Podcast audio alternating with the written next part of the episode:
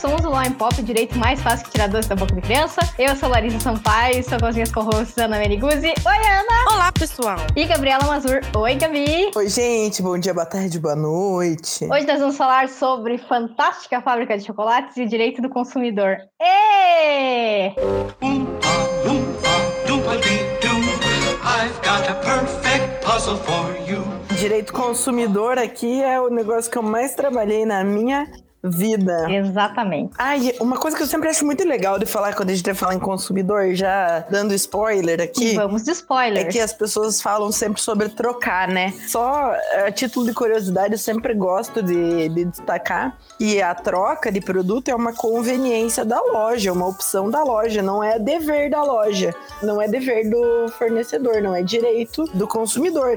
É uma liberalidade da loja. A loja que quer ser gente boa, quer reter cliente cliente, ela faz isso da, da troca, mas não é obrigatório, não, tá, gente? Então, por isso que quando a, quando a loja diz lá, ai, troca em sete dias, troca em dois dias, não faz troca no sábado, tem que respeitar, porque é a loja que manda nessa parada aí. A não ser que, esteja, que a gente esteja falando das compras online. Aí tem uma diferenciação. Exato, porque daí a gente tem o, o direito ao arrependimento. Exato. Bom, eu vou começar a dar a sinopse do filme, já que eu sou a pessoa que mais assistiu esse filme na minha vida. Eu era a pessoa que ia na locadora e alugava sempre o mesmo filme. Esse, O Rei Leão ou Pocahontas. Ah, Rei Leão é tudo. Eu fazia isso com a Branca de Neve. Ai, que bonitinho. Eu tenho problema com esse filme, eu gosto mais da versão atual do que a versão antiga. A versão antiga me assusta um pouco. A Ana sofre esse bullying aqui no nosso, no nosso time. Ah, desculpa, mas me assusta um pouco aqueles bichos laranja. Não dá. Eu sempre achei bizarro. Passada, chocada, que é isso? Não, não, não. Vamos lá. Ana, você vai ser mutada. Desculpa. o primeiro filme é de 1971 e tem várias genialidades, tais como 230 anões pintados de laranja e cabelo verde. Bizarro. Limpa, limpa, do barito. É muito bom, cara. Não, é sensacional. Bom, o filme fala sobre uma criança que não tem muitas condições econômicas e ela acaba sendo consagrada num sorteio e vai conhecer a fábrica do Willy Wonka, que é um cara muito misterioso, não aparece faz muitos anos, tá sumido. Ele só, a gente só sabe que ele tem um chocolate, e ele faz chocolate doce, altas paradas, mas ninguém lembra do que aconteceu com ele. Todo mundo acha, inclusive, que ele tá muito doente. Aí ele aparece, faz uma promoção do. tira uma promoção do meio do. Melhor a gente não usar esse termo, querida. Até porque é chocolate, né? Melhor deixa. Chocolate com não combina, não, não combina. Melhor não. Vamos, vamos trocar. É, tira uma promoção da sua própria cabeça e, e vai, vai deixar cinco crianças conhecerem a sua fábrica. Bom, aí, aí acontece um monte de tragédia, muita sangue, morte. Não, morte não. Mas muito sangue, destruição e lesões. Nossa senhora, inúmeras lesões de todos os tipos e graus. Inúmeras lesões, muitos desastres. O código do consumidor entra em pânico. Importante lembrar que as crianças vão acompanhadas de adulto. Elas não vão sozinhas lá, não. Exatamente. Todo mundo se lasca junto, no caso. É, o que eu não sei se é bom ou ruim também. Porque... Não, nem um pouquinho. e daí, além da sinopse, eu trouxe algumas curiosidades, principalmente o filme de 71. O segundo filme é de 2005 e eu praticamente ignoro que ele existe. Ai, nada a ver. Ele é o melhor. Johnny Depp, eu tô contigo, Johnny assim, Depp. tem o Johnny Depp. O Johnny Depp é um bom ator, mas assim, o de 71. E assim, pra quem nunca viu o de 71, é aquele meme lá do. É um meme que ficou muito famoso uns anos atrás. Conte-me mais sobre isso, é isso? É, exatamente, conte-me mais sobre isso. Ainda gosto mais do Johnny Depp com aquele óculos branco. Nada a ver. Bizarro também. Exatamente.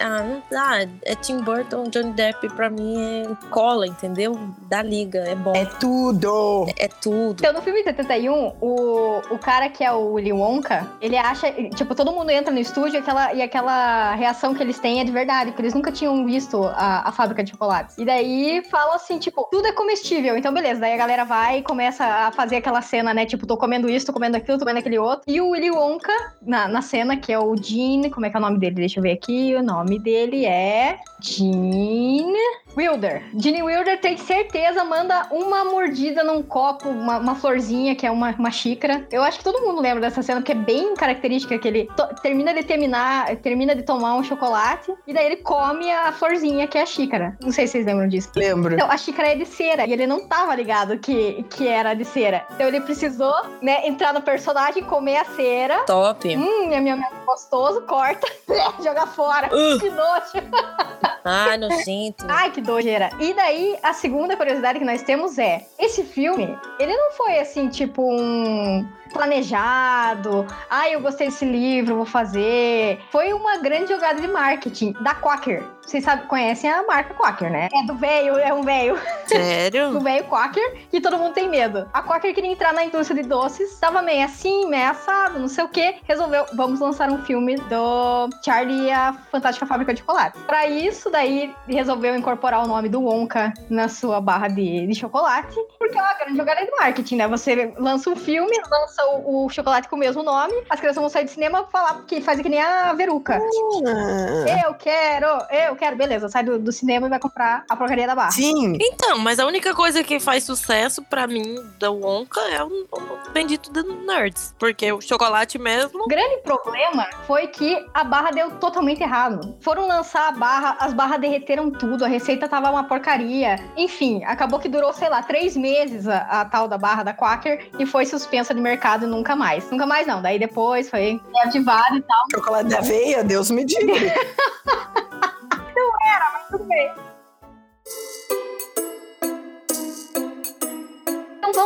contexto básico e geral sobre o código do consumidor que nós vamos tentar aplicar. Só pra gente entender, por que, que a gente vai falar de código do consumidor? O que, que tem a ver? Por que, que é fantástica fábrica? Gente, a galera comeu chocolate igual um doido pra arranjar um cartãozinho, pra ganhar uma promoção, pra entrar numa fábrica. Ok, entrou lá dentro, aconteceu de tudo. Foi uma loucura. Gente saiu ensanguentada lá de dentro. Esticada, roxa, Esticada, roxa, inchada. quase incinerada no lixo. Gente, e aí? É possível isso? Não tem lei nesse lugar, não? Cadê o Código de Defesa do Consumidor? Aqui, se a gente for falar, né, pensando no caso do Brasil, a gente já começa na, na questão da promoção e antes da promoção, né, que é a questão da publicidade infantil. Tem toda uma discussão, né, tem altas decisões aí do, do STF já. Teve um caso muito emblemático da Balduco que ficou famoso, que era da, o comercial da Hora do Shrek, que foi até vetado, né, não pôde ser divulgado, porque tem a questão de, de, de ser muito apelativa, da publicidade direcionada ao público infantil, então, né, no- nos horários da manhã, que era o horário que passava desenho e tal, né, TV Globinho, saudades, saudades. PlayStation, Maísa. Exatamente. Então, o que se diz, na verdade, é que a publicidade dirigida ao público infantil ela é proibida. Claro que a gente vê ainda indiretamente esse tipo de, de publicidade, mas uma publicidade muito direcionada ao público infantil ela é proibida para não incentivar o consumo, além de outras questões eh, de saúde, né, relacionada a alimentos e tal. A gente tinha até a questão do McDonald's, né? Que não podia vender comida com brinquedo. Não tinha um negocinho assim. Você não pode condicionar o McLanche Feliz, você não pode condicionar a venda do brinquedo à, à compra da comida. Você pode vender o brinquedo separado.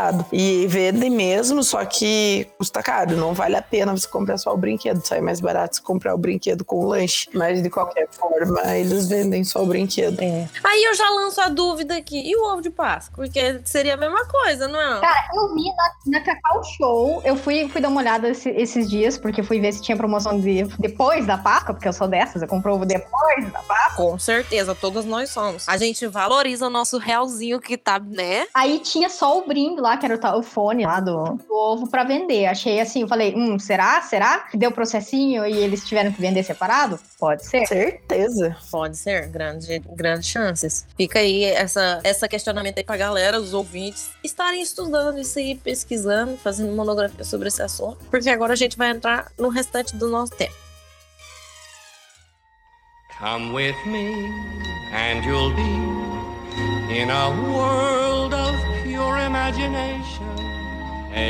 É, então, assim, a nossa problemática começou na publicidade. Não bastasse, a gente passa por uma outra problemática, que é o sorteio. O sorteio, assim, ó, a gente pensa no sorteio ali dos tickets, porque qualquer coisa que depende de sorte é um sorteio, tá? Isso é uma, uma definição. Se você for seguir a regra, qualquer sorteio que tenha, que você ganhe alguma coisa, precisa da, da autorização da Secretaria Especial da Fazenda. Um dia já foi da Caixa, hoje é da Secretaria Especial da Fazenda. Nossa, eu sabia que era da Caixa. É, isso mudou faz- não faz tanto tempo assim, mas mudou. Eu só sabia que era isso tudo da Caixa porque o Felipe Neto deu um show no Instagram Porque a galera fica fazendo sorteio, sorteio, sorteio. Ele falou, galera, deixa eu contar pra vocês, não é fácil assim fazer um sorteio. Vocês avisaram a Caixa Econômica? É aí que eu fui descobrir que tinha essa necessidade. Pois é, exatamente. Por que, que você tem que avisar a, a Secretaria Especial da Fazenda? Porque todo sorteio que você faz, seja pra ganhar uma viagem, um carro, pacote de, sei lá, salgadinho, qualquer coisa, tem imposto que vai cair sobre isso. Se você não paga imposto, você pode ser inscrito em dívida ativa. É uma beleza, é uma coisa maravilhosa. Brasilzão, show de bola. E só, só um adendo sobre o imposto, é, não é um imposto de todo ruim, né? É um imposto que serve para financiar o SUS e também o, os fundos do INSS. Então, só por isso que apostar na Mega Sena ajuda o SUS, galera. Assim como jogar na loteria interfere na Previdência Social, qualquer sorteio que tem que você ganhe brinde de empresas também interferem, certo? Exatamente. Então, por mais que seja a, a, visita seja um brinde, né? Você vai comprar, vai comprar, não é um sorteio, mas enfim, se fosse um brinde, vai, você vai ganhar uma visita para a fábrica de chocolate ou você vai ganhar um qualquer outro brinde. O brinde não pode te matar. O brinde não é bagunça. Exato, não é porque o produto não é cobrado, não é porque não tem uma contraprestação financeira que não tem responsabilidade civil sobre tudo que pode acontecer com aquilo. Isso acontece em outros exemplos. É, se tem um, um, envio de produto não solicitado, né, que é tido como brinde, amostra grátis, também pode ser responsabilizado o fornecedor. Se né? o fornecedor vai te dar um brinde, ele se responsabiliza por tudo que acontece em relação ao brinde também. Então, se o brinde tem sangue, destruição e morte, ele vai ser responsável pelo sangue, destruição e morte que ele causou para você. Aqui a gente não está entrando no conceito específico de fornecedor e consumidor, né? De acordo com o entendimento lá do STJ, que define né, a questão lá do, do consumo final, ou mesmo da, da vulnerabilidade e suficiência, né? A gente não vai abordar aqui, mas só aqui para ficar claro, né? Quando a gente fala do fornecedor nesse, nesse episódio, a gente tá falando do Willy Wonka, né? Da fábrica de chocolates e de consumidor os, os sorteados. Mas todos os consumidores dos produtos Wonka, né? Claro. Você falou de vulnerabilidade e tal, eu acho importante também a gente trazer informação para aqueles ouvintes que não são da área do direito, que o Código de Defesa do Consumidor é uma lei pró-consumidor. Ela é pensada justamente para tratar os desiguais de maneira igual, né? É uma lei que visa a isonomia, né? Exato. Ela, ela vê uma, uma situação que está em desequilíbrio e tenta equilibrar. Assim como, como a CLT também tem uma pegada mais pró-trabalhadora, que a ideia do Código de Consumidor é exatamente essa. Então, a gente tem, por exemplo, o Willy Wonka, que nesse caso seria o fornecedor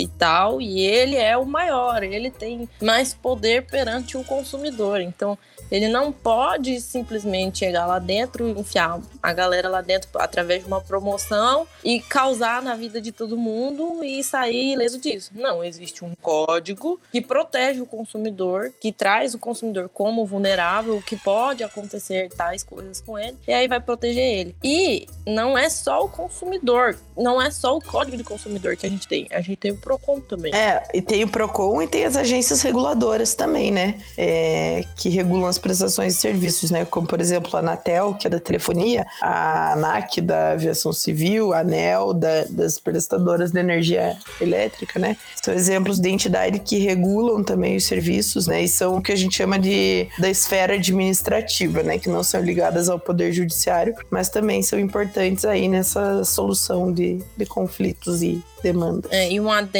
que eu coloco assim, sempre quando um cliente vem me procurar, porque tal coisa deu errado, comprou tal coisa e não gostou. E daí já quer pegar e entrar com o processo. Você já reclamou primeiro no PROCON?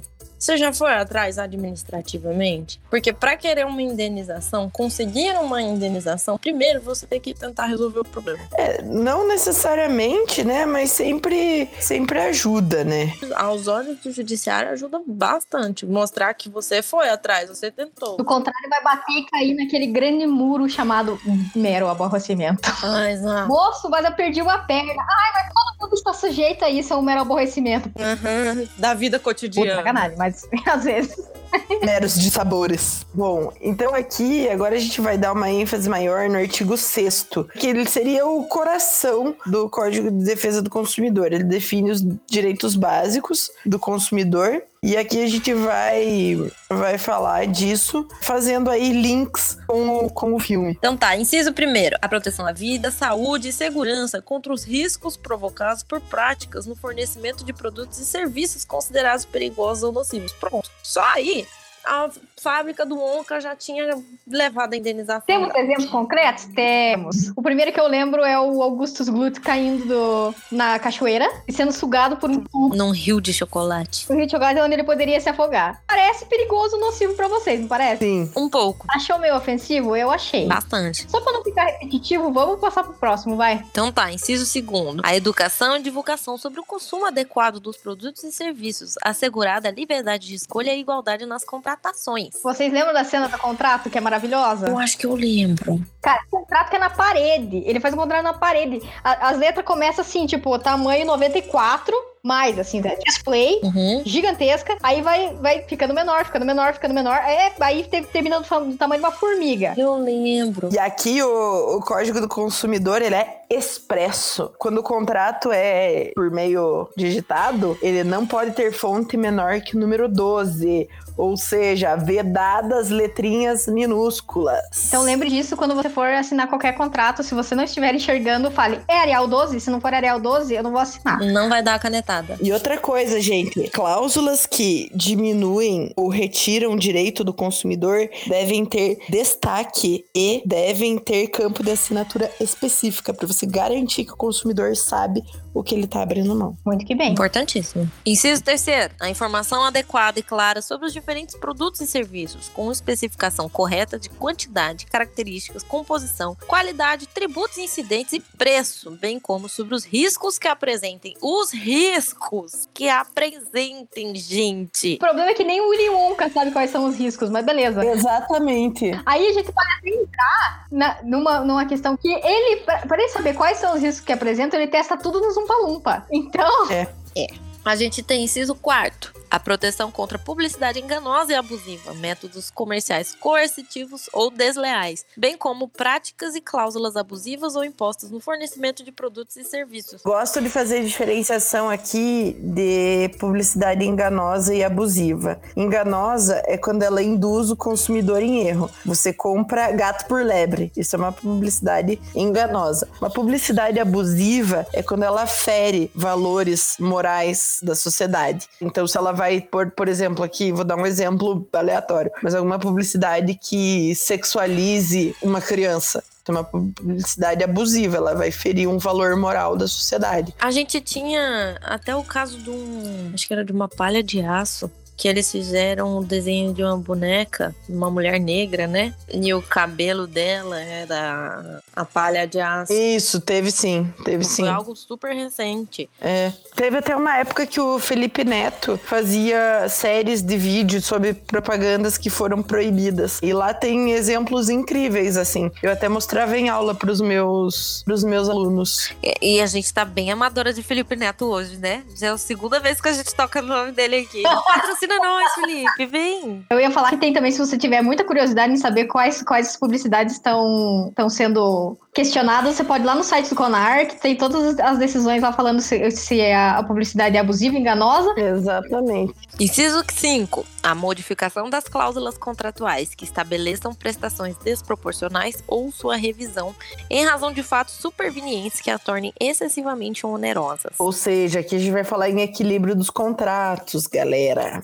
A gente comentou em, um, em algum episódio a respeito dos contratos de adesão. Então, voltem lá nos 50 tons. No fatídico episódio, salve Carol! voltem lá no episódio dos 50 tons. Aprendam o que é contrato de adesão e não deixem ser enganados, galera. Inciso sexto, a efetiva prevenção e reparação de danos patrimoniais e morais, individuais, coletivos e difusos. Nem precisa de exemplo, gente. Isso aqui já Responsabilidade objetiva e solidária da cadeia de fornecimento. Que, que significa isso? Traduz, por favor. Significa que ele responde independente de culpa, ou seja, é, não importa se ele agiu com. Não precisa demonstrar essa culpa, a responsabilidade é: teve o dano e esse dano foi ligado ao produto ou serviço oferecido, vai responder. Vai pagar. Inciso 7. O acesso aos órgãos judiciários e administrativos com vistas à prevenção ou reparação de danos patrimoniais e morais individuais, coletivos ou difusos, assegurada a proteção jurídica, administrativa e técnica aos necessitados. E aqui que entra Procones. Galera sai da fábrica, vai direto pro Procon, vai direto pro judiciário, vai direto pros órgãos administrativos ali para se socorrer. Corre pro Procon. Se a publicidade de, de advogado não fosse proibida, eu ia ser a primeira a estar lá plantada na frente dessa fábrica. Com outdoor Queria. Ação trabalhista, ação do direito consumidor. Nossa senhora, essa é uma advogada maravilhosamente rica. Porta de cadeia? Não. Porta de fábrica. Boa, queria.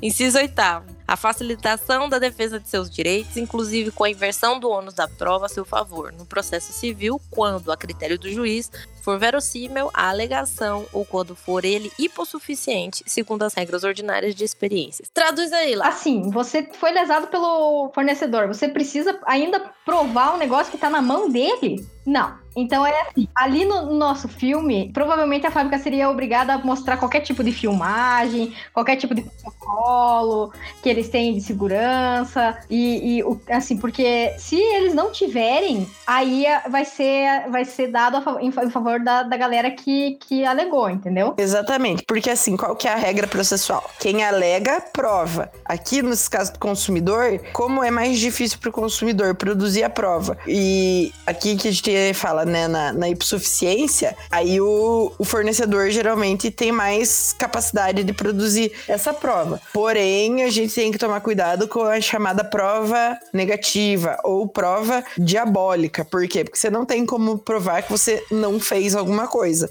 né? Então, a inversão do ônus da prova também ela não não isenta o consumidor de produzir uma prova mínima, de dar indícios, né, do início do lastro probatório. É verdade esse bilhete. Corre aqui juizado especial. Inciso 9 foi vetado, então a gente já vai pro 10, que é a adequada e eficaz prestação dos serviços públicos em geral. Ou seja, aqui é um negócio bem interessante, que é quando a gente fala sobre serviços públicos, se são ou não amparados pelo Código de Defesa do Consumidor. E aqui vem a resposta mais clássica de advogado possível. Depende, porque depende do serviço. É, se o serviço ele é remunerado mediante taxa, ele pode ser sim usado o Código de Defesa do Consumidor. Quando ele é remunerado por imposto, não. Então, o que, que a gente vai dizer? Serviços como saúde e educação, que a gente não paga diretamente para usufruir na rede pública, né? Na rede privada vai incidir direito do consumidor sempre, mas na rede pública, galera, não. Mas o que, que a gente vai, vai incidir? Quando é ou concessionária de serviço público ou empresa pública, né? Aí a gente entra com telefonia, é, sociedade de economia mista, como as fornecedoras de água e energia elétrica, as rodovias pedagiadas também, né? Nesses exemplos todos, transporte público também, é, a gente vai trabalhar com o direito do consumidor, sim. Muito que bem. Nesse episódio de hoje, a gente comentou sobre o filme, a gente abordou o filme A Fantástica Fábrica de Chocolate, sendo que a gente deu um enfoque melhor aqui para aquele filme antigão, 1971, se eu não me engano, porque as meninas aqui vão contra o meu posicionamento de que é um filme bizarro, então tudo bem. A Ana é voto vencido hoje. E a gente quis falar, quis relacionar ele com o Código de Defesa do Consumidor, porque justamente se trata de um filme onde a galera ganhou uma promoção para entrar dentro de uma fábrica e sofreu coisas bizarras lá dentro. E não é assim que funciona. Você não pode entrar num local e sofrer danos lá dentro e sair por isso mesmo. Existe, existe uma lei que protege o consumidor e ela deve ser cumprida. Tem regras para brincar nesse game. É verdade. E a gente deu um enfoque, principalmente nos direitos básicos do consumidor, que estão todos contidos, principalmente no artigo 6 do Código de Defesa do Consumidor. Foco neles, galerinha. Quando vocês forem nas lojinhas e estiver precisando, pega o código de defesa do consumidor consumidor fica no balcão. Exatamente, é obrigatório ter lá o Código de Defesa do Consumidor, né, gente? Pra ele, artigo 6 é lá que tá a resposta dos seus problemas. Não tenha dúvida. Tá lá. E se for assinar o contrato, lembre que a letra é Arial 12. E se for um contrato de adesão, escuta o nosso episódio sobre 50 tons de cinza. E também o do, da música do Jorge Matheus. Ah, é. Jorge Matheus também a gente abordou sobre isso. É importante, hein, Pra galera? gente ver como o contrato é importante na vida do ser humano, né, gente? Dá pra fazer todo episódio sobre contrato. Exatamente, dá pra passar o ano falando de contrato. Chega por hoje, então. Chega. Por hoje é só. Nos vemos no próximo episódio. Se precisar falar com a gente, nosso e-mail é falecommopop.gmail.com, nosso Insta é arroba lo.n.pop. Hashtag Felipe Neto, me nota. Hashtag patrocina nós, Felipe. Quacker, se quiser patrocinar a gente, também estamos à disposição. E é isso. Eu aceito o Wonka, eu aceito o Nerd. Hoje foi feita muita propaganda de graça nesse programa. A gente espera pelo menos assim um. Pelo menos um brinde. É. É isso. Tchau, pessoal. Tchau, gente. Valeu.